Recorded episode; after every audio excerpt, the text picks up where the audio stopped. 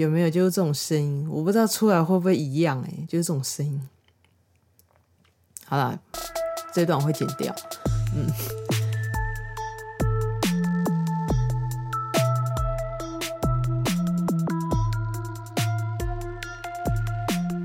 嗨，大家好，欢迎收听《Heart's Sweet》真的发生了。我刚准备开始录的时候，然后外面突然有人好像在飙车，要不然就是把那个引擎的那个改装过。然后我戴着耳机，然后我的麦克风收音又很好，所以我现在有点惊魂未定。我发现啊，就是如果说我就是没有戴耳机听的的话，就听不到那个实际上麦克风收录到的声音嘛，就是只是听到外面的声音的话，没有这么可怕。可是，如果就是麦克风打开，然后外面的在飙车，或者是有那个低频很重的那个引擎声的声音，从耳机里面听，真的非常的可怕。今天我们要讲跟医疗照护相关的主题。前几天就有人问我说：“啊，他最近在健身吧？”然后就发现自己的那个骨头很容易发出声音，关节地方在动的时候很容易发出声音。这样，他问我这样正常吗？然后我大概知道了，就大概知道大概是什么状况。可是我发现就是啊、呃，当我就是真的太久没有看书的时候，我其实也不太晓得要怎么样子很白话的说，然后让人家能够听懂或知道。于是我就 Google 了一下，然后。稍微整理了一下，然后想说能够用一般民众比较听得懂的方式录成这一集，我觉得这样蛮好的诶。一方面就是帮助我自己重新念书，重新整理出一些知识，然后我也可以从这当中去想要怎么样说或要怎么样举例，才是可以让一般的大众会比较能够了解专业的知识。这样，那。为什么关节在活动的时候会发出声音呢？这个问题要先从知道关节的构造是怎样开始讲。那简单来说，吼，我们的关节就是两个骨头连接的地方，这就是叫关节。那关节它不是每个关节都是可以动的啦，吼，然后它会依它那个不同活动的程度来做分类。大部分的关节都是所谓的可动的关节。那像这种活动的时候会发出声音的，就是这种可动关节。那可动关节像什么呢？像是我们的四肢，呃，最末端开始说起好的，比如说像指头，大家不是就会折手指吗？那个指头，哦，指头就是一个可动关节，或者是像哦髋关节的地方，对，然后膝盖的关节，还有上肢的话，就像我们的手肘、手腕的关节。呃，上臂跟下臂中间那一段好的那个关节，对，然后还像是上面的肩胛骨，还有上臂连接的地方，哦，也是那个可动的关节。那骨头，人体的构造就是很特别，对，它不是单纯就只有两个骨头连接在一起。大家可以想象一下啊，就是如果你要把两只存出的吸管连接在一起，又要让它能够像关节一样这样活动的的话。那我们是不是需要可能用类似橡皮筋上下的绑起来？那这个橡皮筋的功能就有一点类似像是韧带。哦，那这个除了橡皮筋之外呢，可能旁边需要一些类似粘土的东西。哦，粘土就有点类似我们的肌肉，哦，让它这个关节活动起来会更顺畅。对，然后或许在就是两个吸管中间联合的地方，还需要一些类似像胶质一样的东西，让它活动起来可以更顺利。那这个类似胶质的东西呢，就是类似我们的那个滑液，在关节腔里面，然后就是会有一些滑液，有一些类似像液体的胶质这样子的东西。那你看我这个骨头这样子联合起来变成一个关节的时候。它其实就会形成一个空间，一个腔室这样子。网络上面说的什么叫做气体释出、气泡破裂造成的声音啊？吼，就是像这样子的一个关节的腔室里面呢，大家可以想象一下，我们用一个空的铝箔包，铝箔包如果这样用力一踩或者用力一拍的时候，不是会有那个气体流动的那个声音嘛？会啵一声嘛？对，就是那个气压改变的那个声音。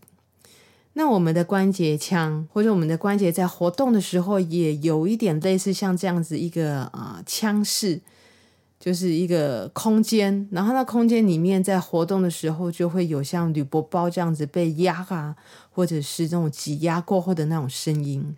常见的呢，就像是折手指的声音，对，就是一个关节在啊、活动在改变的时候，然后气压在改变，然后造成的一个声音。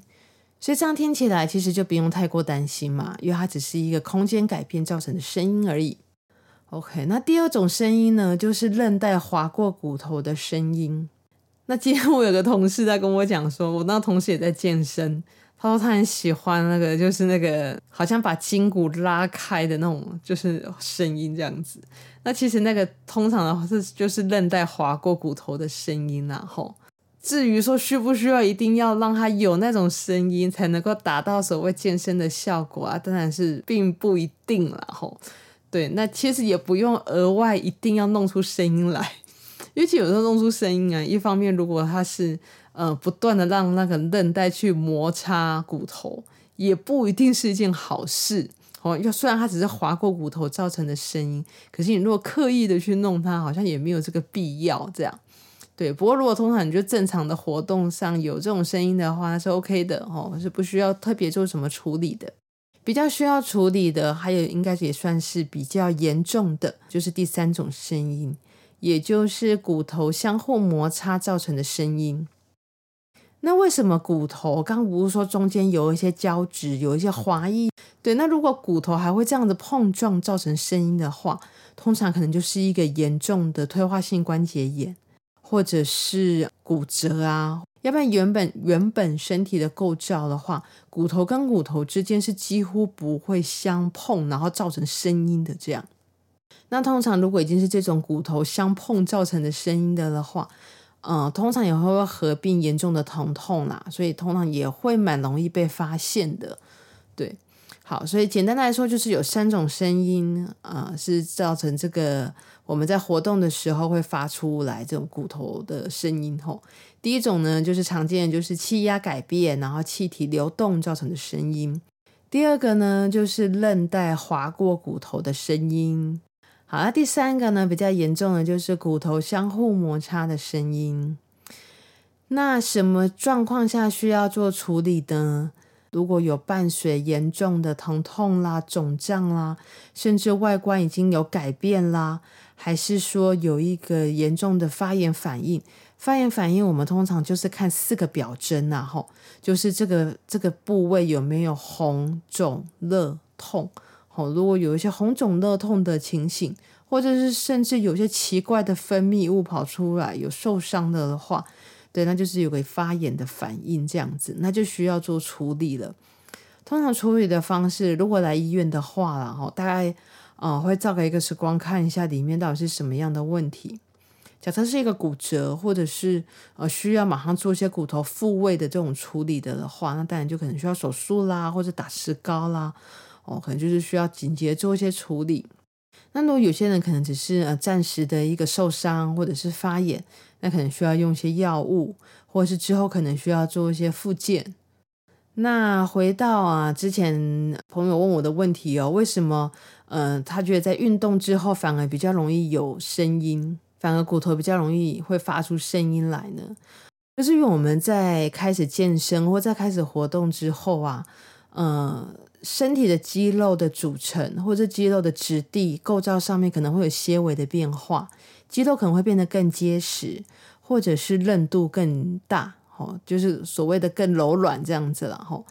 所以相对的，它可能会让我们的韧带的位置可能更靠近骨头，或者是在活动的时候更容易跟骨头接触到，所以就更容易会发出声音来。